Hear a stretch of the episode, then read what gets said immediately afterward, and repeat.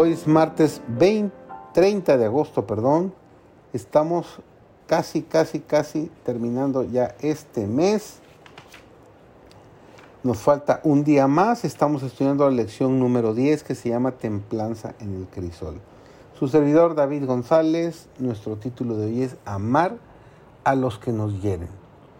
No permitáis que los pensamientos amargos continúen embargando vuestro ánimo ir a vuestro hermano y con humildad y sinceridad hablarle del asunto.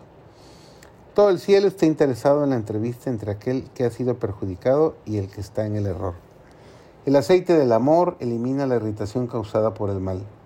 El Espíritu de Dios liga un corazón al otro. Y en el cielo hay música por la unión realizada. No es la posición mundanal, ni el nacimiento, ni la nacionalidad, ni los privilegios religiosos los que prueba que somos miembros de la familia de Dios. Es el amor, un amor que abarca toda la humanidad. Aún los pecadores cuyos corazones no están herméticamente cerrados al Espíritu de Dios, responden a la bondad. Así como pueden responder al odio con el odio, también corresponderá al amor con el amor. Solamente el Espíritu de Dios devuelve el amor por el odio, el ser bondadoso con los ingratos y los males, el hacer lo bueno sin esperar recompensas es la insignia de la realeza del cielo, la señal segura mediante la cual los hijos del Altísimo revelan su elevada vocación. El ideal de Dios para sus hijos es más elevado de lo que puede alcanzar el más sublime pensamiento humano.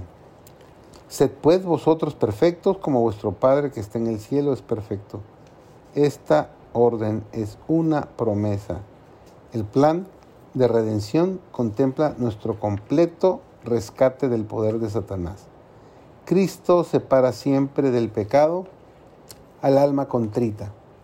Vino para destruir las obras del diablo y ha hecho provisión para que el Espíritu Santo sea impartido a toda alma arrepentida, para guardarla de pecar.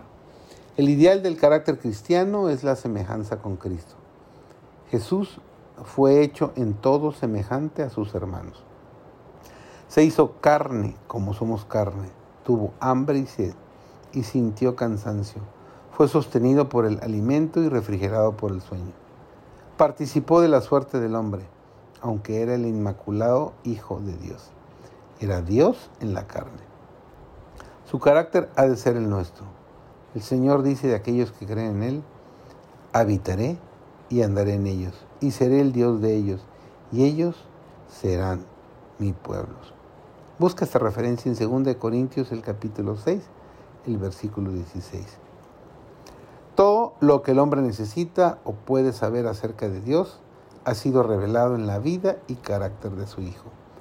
Tierno, compasivo, comprensivo, siempre amable con los demás, representaba el carácter de Dios y estaba continuamente enseñado en el servicio hacia Dios y los hombres. Amad a vuestros enemigos, le suplicó.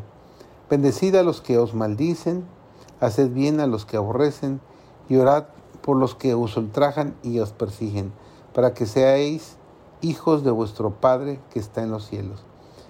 Él es benigno para los que son ingratos y malos, hace salir su rol sobre malos y buenos y que hace llover sobre justos e injustos. Sed pues misericordiosos como también vuestro Padre es misericordioso. Que tengas un maravilloso y bendecido día.